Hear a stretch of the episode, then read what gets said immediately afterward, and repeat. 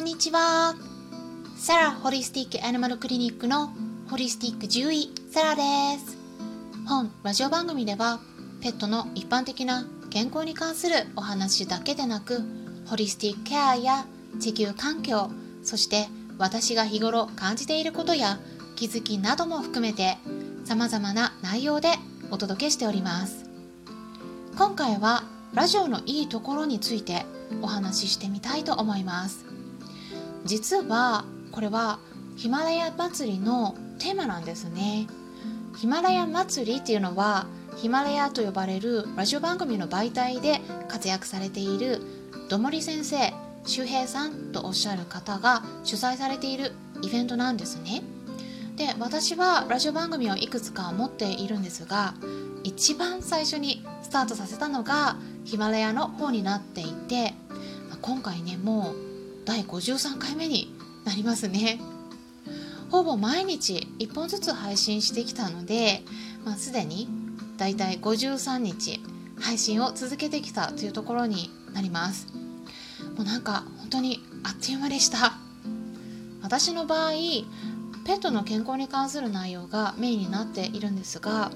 まあ、その他にも飼い主さんが心身ともに健康でなければペットも健康になれないっていうことを痛感しているっていうこともあって、まあ、あのコミュニケーションとか心のケアそれからイギリスから配信しているので、まあ、イギリス事情とか英語やあとは動物保護や動物愛護などのこともとあの少しね扱ったりしています。でホリスティックケアと呼ばれるものっていうのは地球へのケアも含まれるんですね。なので本当はそのうち地球環境についてもっと深く取り上げていきたいなと思っているところです。でそれでヒマラヤで活躍されている方っていうのは私の他にもたくさんいらっしゃるんですが今回のヒマラヤ祭りっていうのは10月4日の日本時間12時に同じテーマで参加者全員が一斉に配信していくっていう企画になっています。で今あの YouTube が流行っていますけれども YouTube の次には音声メディアが来るっていうことでこういったラジオ番組にも注目が集まっているところなんですがあのその中でもねヒマラヤっていうのはまだねあのちょっとあんまり知られていないことが多いなと思っていてまあ、ただ利用している人が少ないというところから活躍しているあの人同士の連帯感が生まれていて皆さんで紹介し合ったりしてすごくいい流れができているんですね。うん、私もねあの他の方に紹介してもらったりとかして本当にすごいあの助かってます。うん、あのすごいありがたい存在ですね。うん、であと分野はねいろいろ違うんですけれども是非ですねあの皆さん他の方の配信も聞いていただくといいと思います。すごくね視野が広がります。そして主催していらっしゃるどもり先生周平さんのおかげでもあると思います。うん、あのちなみにどもり先生についてもちょっと紹介させてもらいますとヒマラヤのラジオ番組のタイトルは「どもりの楽しく生きるラジオ」という名前でコンプレックスを強みに変えて楽しく生きる様子を話していくということで配信されていらっしゃいますでちょっとねツイッターに書かれていたプロファイルを読ませてもらいますとあの大学卒業後に非常勤講師をされていたそうでどもりのコンプレックスがあってもそれが逆に強みになることもあるっていうのを実践して見せてくださっているっていうことなんですね。あのどまりに関してはね私もね時々出ちゃうんですよ。で、まあ、ちょっとね時間がない時はね、まあ、あのもうそのまま配信してることもあるんですね。あの気づいていらっしゃる方もいると思うんですけれども。あんまりねあの気にしなくていいのかなって思っちゃってますね。うん。なのですごくねあの個人的にもちょっと親近感が湧いているんですけれども。まあ、ね、そんな完璧でなくていいと思うんですよね。うん。で今回のヒマラヤ祭りは第2回目になるのですでに第1回目が開催されていたということなんですね。でその時は16名の方が参加されていたそうです、うん、で作成されたプレイリストとかもあるっていうことなので概要欄に記載しておきます。他の方もねあの配信聞けますので興味のある方は是非視聴してみてください。さてラジオのいいところ魅力についてもお話ししていきたいなと思うんですが今年2020年って全ての方にとって変化の年だと思っているんですね。特にこの新型コロナの問題が起きたということもあってそこからさらに家で過ごす時間が長くなっている方も増えていらっしゃると思います。そんな中で何をするかって言えば様々な方がいらっしゃるとは思うんですがまず情報を得るために家にいながらにしてインターネットを利用して携帯電話とかパソコンを通じて情報を得る機会が増えていますよね。で今までであれば勉強しようと思ったらセミナーに参加するとか他の人と直接会って情報を得ることが多かったと思うんですが家にいる機会が増えたっていうことで YouTube の動画を見たりオンラインセミナーに参加してみたり本を買って読むにしても本屋さんに行かなくても Amazon とか楽天などから簡単に得られるような時代になってきましたよね。ですっごく効率的な世の中になってきたなということを感じているところなんですが、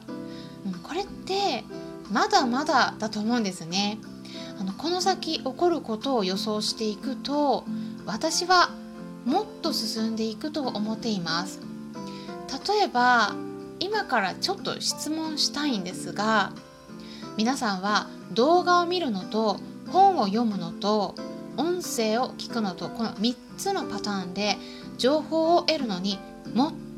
効率的なのはどれだと思いますか？私が考えているのは音声が最も効率的だっていうことです。もちろんねあの得る情報のタイプにもよると思うんですね。私の場合は例えばペットの健康に関する内容が多いのでそちらから例を出しますと耳掃除の仕方とかしつけの仕方とか歯磨きの仕方とかこういうのは言葉で説明するよりも動画で見せてしまった方が早いということもあります。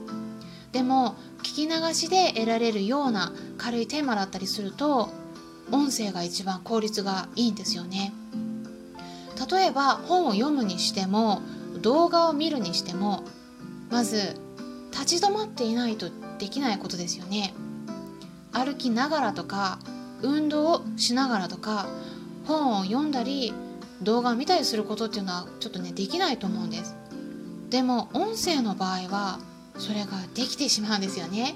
なので私の場合では例えばうちのね猫と遊びながらとかご飯を作りながらとか掃除をしながらとか何かをしながら音声を聞いたりしています。でそういうことをし始めたのは今年に入ってからなんですがなんか振り返ってみるとなんかそうやってね音声をながら聞きするようになってからすっごく効率よく勉強できるようになったなってもう自分でね実感しているんですよね。頭に入れられる情報量がもう本当にぐっと増えました、うん、あとは目で見ない分音にもっと意識を向けることもできますよね。まあ、実際に顔を見ていなくても声だけでもその人の人柄とか温かみとかが伝わってきて親近感が湧いたりするっていうこともあるのかなと思っています。あとは音声だと毎日配信になりますので、まあ、結構ねそうするとリスナーさんとの距離が近い感じでお話ができたりするんで、まあ、話す方もあまりかしこまらずに自分自身ありのままで気楽にお伝えできるような感覚がありますね。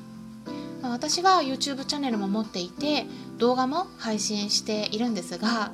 うん、あの動画の方だとちょっとね言葉だけではなくてこうねカメラ目線にしたりあと表情も意識しないとならないんで結構ね気を使ったりするんですよね。でも音声の場合はメイクしなくてもいいですよね。もうなんかここは女性にとってはすごく嬉しいポイントになりますし思い立った時にたった10分あるだけで声を収録できたりするんでなんか本当に気軽に続けられているかなと思います。まあ、あとは私はあの獣医師なんですが結構ね専門バカな方なんですよね。なので放っておくとなんか専門的なことばかりに突き進んでしまう傾向があるんですよね。でそうするとちょっとね広がっていかずに狭くなってきてしまうんで皆さんの音声配信を聞かせてもらうことであなんかそういった見方もあるのかっていう感じで新しい視点とか刺激を得ることができています。まああのねそういった感じでいろいろ配信してるんですけれどもあとは最近は飼い主さんも含めてさまざまな方に紹介してもらうことも増えてきています。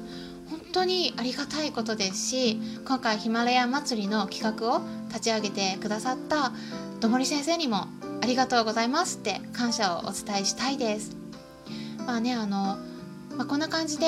今回はヒマラヤ祭りということでラジオのいいところ魅力についてお話ししていきました。本当にねこれからは音声で学習するのがもっと当たり前になってくる世の中に時代に入っていくと思います。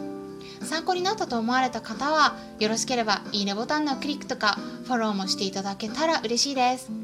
それから新型コロナ復興支援として今年の5月から YouTube 動画で短いセミナー内容を100本公開していくという企画を行っているんですがこれねある程度たまったところで無料で公開している動画は有料に切り替えていく予定なんですね。この音声も同じようにしていく予定になっていますので ちょっとね宣伝になってしまいますけれども興味のある内容がありましたら是非今のうちにチェックしておくことをお勧めします。今回も最後まで視聴していただきありがとうございました。それではまたお会いしましょう。ホリスティック獣医サラでした。